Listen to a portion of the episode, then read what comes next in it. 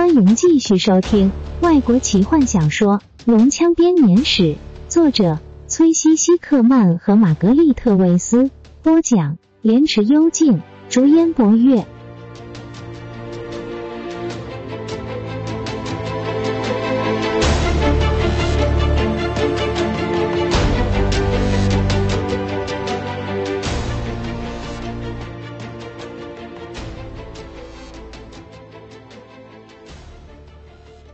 或许这一切只是幻觉，但每当他们越走进这条走廊，就越觉得四周逐渐阴冷。普矮人说，他们也知道这种情形在恒温的洞穴里显得极不寻常。他们走到另一处岔路，但是没人想向左走，大家都怕回到刚刚的大厅，遇见已经受伤的阔鱼。精灵害我们差点被阔鱼给杀了。一般指控道：“不知道这里会有什么等着我们。”没有人回答。现在每个人都可以感觉到雷斯林之前警告的邪恶气息，他们的脚步慢下来，全是因为周围有这么多人，他们才有理由继续前进。卢拉娜感到恐惧，让他几乎动弹不得。他贴着墙，吃力的走着。他盼望坦尼斯此刻能够安慰他，保护他。就像小时候一同面对幻想的敌人一样，但他与他的兄长走在队伍的最前方。每个人都有自己的问题要处理。就在这一刻，罗拉娜决定宁死也不求他们帮忙。他突然意识到，方才所说的要让坦尼斯感到骄傲的话是认真的。他硬是把自己推离墙壁，咬紧牙关，继续向前。甬道突然到了尽头。石墙上面被打穿了个大洞，底下尽是碎裂的石块和鹅卵石。庞大的邪恶气息由黑暗的洞口向外流出，像是隐形的手指般的轻抚每个人的肌肤。大伙都停下脚步，即使是毫无畏惧的坎德人都不愿意贸然前进。我并不是害怕，泰斯低声对弗林特坦诚。不过我宁愿到别的地方去。寂静逐渐沉重起来，每个人都清楚的听见自己的心跳和其他人的呼吸声。法师的手杖随着他的手开始微微颤抖，光线也随之明灭不定。我们不能永远待在这里。一般暗哑的说：“让精灵先进去。谁叫他带我们到这里来的？”我会的。吉尔塞纳斯回答。但我需要照明。除了我之外。任何人都不能碰马祭司法杖。雷斯林哑着嗓子说道，接着又不情愿的加上一句：“我跟你去。”小雷，卡拉蒙刚要说话，但他弟弟冷冷的看着他：“我也跟着去好了。”大汉低声自语道：“不可以。”坦尼斯说：“你留在这边保护其他人，吉尔塞纳斯、雷斯林和我三个人去就好了。”吉尔塞纳斯进了洞口，雷斯林尾随在后，半精灵则小心的扶着法师。光芒映亮了一个狭窄的空间，却看不到尽头。两边则是成排的巨大石门，门上有着直钉进石墙中的金属门书。雷斯林高举着手杖，照亮这座厅堂。每个人都感觉到邪恶之气集中在这里。门上刻着什么东西？坦尼斯喃喃说着。法杖的光芒照着这些雕刻，让他们看起来更为阴森。吉尔塞纳斯直愣愣的盯视着这些雕刻。皇家的文章，他低声说着。那表示什么？坦尼斯问。精灵的恐惧仿佛也感染了他。这里是皇家卫士的墓穴。吉尔塞纳斯低声道。据说他们即使死后也坚守着自己的岗位。这些传说是真的喽？雷斯林紧紧的抓住坦尼斯的手臂。坦尼斯听见沉重石门开合的声音，听见生锈门书转动的声响。他转过头去，竟看见一扇扇的石门全都开启了。整个走廊温度骤降，坦尼斯觉得自己的手指都被冻僵了。而门后开始有身影在移动。皇家卫士，那些足迹。就是他们留下的。雷斯林几近崩溃的说：“是人却又不像人，我们无路可逃的。说完，他更加紧紧的抓住坦尼斯。他们不像暗黑森林的灵体生物，他们只有一个念头：摧毁那些胆敢亵渎国王安眠的入侵者。我们非是不可。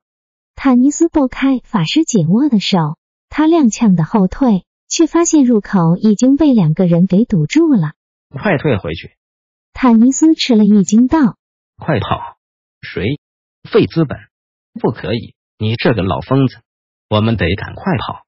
这些死灵卫士……我冷静下来。”老人喃喃道：“年轻人就是爱紧张。”他转身协助另一个人走进来，那是金月，他的头发反射着光芒。没关系，坦尼斯，他柔声说：“你看。”他将披风拉开，他身上所佩戴的护身符开始发出蓝光。费兹本说他们会让我们通过的，坦尼斯，只要看到这个护身符。他话还没说完，护身符便开始发出光芒。不可以！坦尼斯打算强迫他退回去，但费兹本瘦弱的手指戳了戳他的肩膀。你是个好人，半精灵坦尼斯。老法师缓缓的说着：“但你太爱担心了，放轻松点，让我们把这些卫士请回永恒的睡眠中，把其他人带过来，好吗？”坦尼斯惊讶的说不出话来。金月、费兹本及何风走过去时，他忍不住往后退了一步。他们当着坦尼斯的面，慢慢的走过两列大开的石门。他们经过后，门后的一切动静都停了下来。即使在这个距离，坦尼斯还是感觉得到邪恶的气息正慢慢的消散。其余人钻入洞口，爬进来后，他只能以耸肩来回答他们的疑惑。卢拉娜进来的时候一言不发，他扶着他时能清楚的感觉到他冰冷的手，况且他的唇上有血痕。坦尼斯顿悟，他一定是紧咬着嘴唇，不让自己尖叫出来。坦尼斯内疚的想说些话来哄哄他，但他却高高的抬起头，故意正眼也不瞧他一下。其他人匆忙的跟在金月后头跑。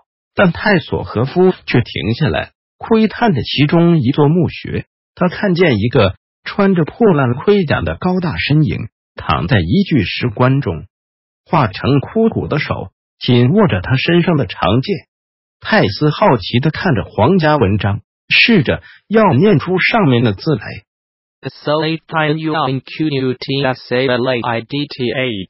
坦尼斯站在坎德人背后念着。这话是什么意思？泰斯问。死后依旧忠诚。坦尼斯沉声低语。在墓穴的西边，他们看见一对巨大的铜门。金月轻易的推开门，带着大伙走向通往另一座大殿的回廊。他们在大殿里所碰到唯一的麻烦是如何说服弗林特走出来。这一整座大殿是整个斯拉莫瑞里。唯一逃过大灾变而毫发无伤的房间，弗林特不厌其烦的向所有肯听的人解释，他的秘诀在于矮人高超的建筑技术，特别是支撑大殿的二十三根柱子。唯一的出路是大殿尽头另外两扇相同的铜门通往西边。